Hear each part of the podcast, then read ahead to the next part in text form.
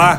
Hoje apresentaremos mais um episódio da série Da Mesa de Escrever ao Notebook, um podcast criado especialmente para refletir sobre a produção cultural no Brasil nos últimos 200 anos.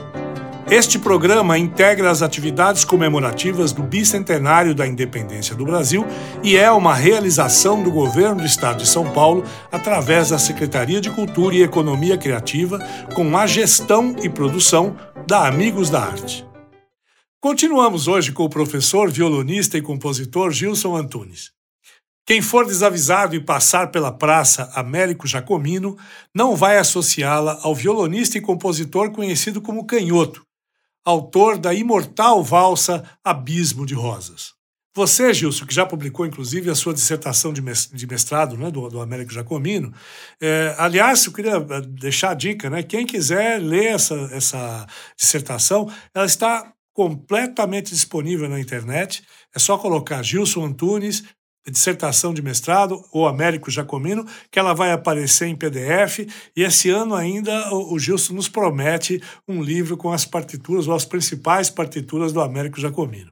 Pois muito bem, eu gostaria, Gilson, que você contasse para a gente um pouco dessa trajetória do canhoto e a sua importância para o reconhecimento do instrumento Brasil, considerando que você já falava no episódio anterior do instrumento na corte. Você agora conta um pouquinho dele no período da independência e depois você dá, já entra aí no nosso amigo é, Canhoto, nosso grande, grande compositor, é, e a gente caminha por essa vereda aí. Perfeito? Então, no século XIX, né, o violão, ele é, começaram no Brasil né, a ser publicadas é, é, partituras. Né, até, até pouco tempo atrás nós não sabíamos que existiam tantas partituras assim, né? E, e, hoje em dia, através de pesquisas recentes, a gente vê que tinha já é, é, é, compra e venda de partituras, né? O instrumento começava a ser mais vendido. É, eram publicados também o, o métodos estrangeiros aqui no Brasil, né? Mas daí e eram publicados como, hein, Gilson? É, havia uma editora? Como é que era isso? Sim, haviam editoras e haviam casas que importavam, né? Então, por exemplo, aqui em São Paulo, é, é quando se fundou o, o a Faculdade de Direito do Largo São Francisco, que fez a toda a transformação de São Paulo, é, é, que vieram estudantes e tudo mais, é, começaram também a vender esses métodos para os estudantes, por exemplo. Né? Mas daí tem uma virada é, é muito grande é, é, é quando co começa de uma maneira mais intensa a imigração, né? especialmente a italiana. E nessas vêm os pais do Américo Jacomino Canhoto para cá. Né? Além dele vem a família Giannini, que, de, de pianos, vem o professor Luigi Chiafarelli, do, né, é, Giannini de violão, né, o Chiafarelli de piano, etc. Então, é, é, o Canhoto vem, então, é, ele, ele, nasce aqui, né, de pais italianos, daí ele começa a tocar um instrumento escondido do pai dele, né, e esse é o motivo que ele tocava violão é, é, canhoto, né, sem inverter as cordas, porque ele pegava o violão do irmão mais velho, que era destro. Gente, né? olha a dificuldade. Então, para o pai dele não... é, para o pai dele não saber que ele estava tocando, ele, enfim, acabou aprendendo daquela maneira. Então, o canhoto ele acaba sendo o primeiro herói, digamos assim, do, do, do violão brasileiro, né?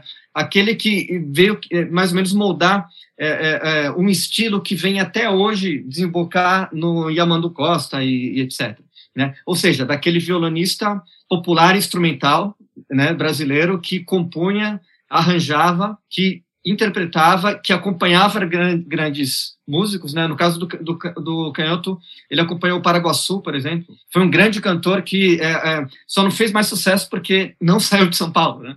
Ele, ele, ele é um, um cantor que é, resolveu fazer carreira aqui na capital, né? Mas é, há gravações do Canhoto com o Francisco Alves, por exemplo, né? E então o, o Canhoto ele teve uma morte é, é, aos 39 anos de idade, né? Mas já a, a, ali ele já tinha feito é, mais de uma centena de composições, tinha gravado mais discos do que todos os violonistas juntos até a morte dele né, violão solo, né? Ele é, tinha gravado com o grupo do Canhoto e o grupo dos Chorosos, né, que era, que era dele. E especialmente ele tinha inspirado uma série de pessoas, né, é, é, através da, da, da, arte dele. Né? Então, o, e, e, entre as obras, né, a gente tem Abismo de Rosas, que veio a ser acompanhada, a, a, tocada desde que ele fez a primeira gravação em 1917, até hoje é um daqueles clássicos sempre gravados. Só uma pergunta, Gilson. Gilson a, essas gravações do Canhoto elas são encontradas facilmente na internet, né? Sim, são encontradas facilmente. Né? E tem uma editora, uma gravadora é, é, Revivendo, lá do Paraná, que fez uma edição dupla, né, com quase todas as gravações dele também. E essa, esse total de, de músicas compostas por ele, você tem esse número, você disse que é mais de uma centena. Né? Isso, é, é, é, ele, não, ele chega a, a, ser um número, se você for pensar, lembrar, por exemplo, Carlos Gomes, que tem uma outra, é, é uma outra pegada, né? Carlos Gomes chegou a fazer 140 canções, né? É, pra, sempre em piano. É, são canções com letras, etc. Agora, o que a gente o que a gente vê é que essas figuras sem paralelo aí, elas acabam influenciando de sobremaneira, né? Você toca o repertório dele também? Como é que você, como violonista, vê o repertório do Canhoto? Eu, eu acho que é, é, é, é provavelmente o grande repertório é, brasileiro da época que ele, que ele, que ele viveu, né? É, a, a, a, gente toca, ele fazia coisas inacreditáveis, assim, né, em termos técnicos mesmo, né, e a, a, invenção melódica, especialmente, que eu acho que vem muito da questão italiana, né, é, são muito cantáveis, cantáveis, né, as, as, melodias que ele faz, toda o tipo de harmonia também, né, eu acho que tem muito a ver com essa questão familiar, né, que ele ouvia em casa com os pais dele é, cantando. E eu vou te fazer uma pergunta que é, só para ver se isso faz sentido, né? A gente sabe que o Vila Lobos foi um, um é, teve o violão como um dos seus uma das suas qualidades, né? como compositor, inclusive como músico, né? Ele, ele tem peças interessantíssimas para violão. É, aliás, foi você que me contou isso há uns dias atrás, é, você comentou isso comigo, eu estou aproveitando esse gancho aqui. Você acha que é, é. possível traçar um paralelo entre é, Canhoto e Vila Lobos?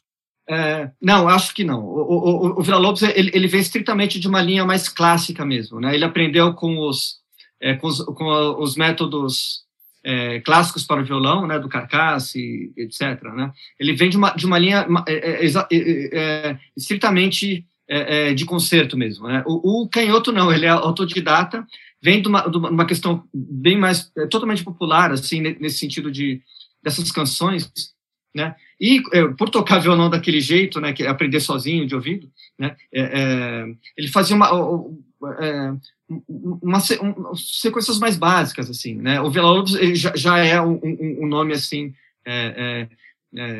realmente de uma importância universal ali por causa do violão. É, essa pergunta eu fiz exatamente para poder pontuar essa característica é, para quem nos ouve e, e, e, as pessoas que nos ouvem que não, não conhecem com profundidade esse universo musical. Eu acho que você pontua muito certo. bem. De um lado, você tem um cara que é eminentemente popular, que é autodidata, mas isso não significa que ele tenha uma alta erudição naquilo que faz, mesmo que tenha sido desenvolvida por autodidatismo. Né? Ele consegue buscar sonoridades que são muito próprias de quem vai Sim. interpretar esse instrumento com as cordas, ao contrário, que, olha, eu não consigo entender como é que ele fazia isso, né? E depois a adaptação, né? Porque você, quando aprendeu o canhoto ou qualquer outro violonista, ele vai trabalhar com as cordas reinvertidas. Então, você estudar o um negócio invertido para poder tra eh, trazer essa, eh, essa transposição para o instrumento com as cordas ao contrário, é, não deixa de ser interessante também. Quem fez isso na origem, né? porque hoje as partituras as partituras estão aí prontas para quem quiser usar. E você também comenta isso é, do Vila Lobos. Só para a gente meio que encerrar o nosso bloco e, e, terminar com o canhoto, pelo menos por hora, é, como é que é, como é que o que canhoto interfere ou inspira Dilermano Reis, é, Antônio Rago, enfim, é, esses esses é, músicos que vieram é, em paralelo ou depois dele? Sim, o, é, é, é, é curioso que o, o Canhoto ele foi um, um falando da, da, independência agora, né? É um, um dos músicos mais é, ele realmente amava o Brasil. Ele tinha três paixões, né? O, a família, o violão e o Brasil, né? E até bom, ele ele nasceu no ano da, da, da proclamação da República, né? e, e enfim, é quando o, o, o Brasil entrou, entrou, na Primeira Guerra, ele compôs três obras ali é, dedicadas, né, o, o, Abismo de Rosas, a Marcha dos Marinheiros e, e é, a, a, a, Marcha Triunfal Brasileira, né? Ele deu um recital em 16 aqui em São Paulo, que foi muito importante porque é, é, é, é a, a, crítica começou a enxergar o violão de uma outra maneira, né, a partir desse recital dele, uma parte da crítica, né? E esse ano de 16 foi o ano que o Dilermando e o Rago nasceram. E os dois tiveram uma, uma carreira parecida que a gente vai falar depois, né? É isso mesmo, Gilson. E fica então o convite para que vocês continuem conosco no próximo episódio. Os episódios do podcast Da Mesa de Escrever ao Notebook são escritos, dirigidos e narrados por Kleber Papa com a presença de convidados. Os trabalhos técnicos são de Tiago Costa e a produção de Pablo Civitella e é uma realização do Governo do Estado de São Paulo por meio da Secretaria de Cultura e Economia Criativa, com a gestão e produção da Amigos da Arte.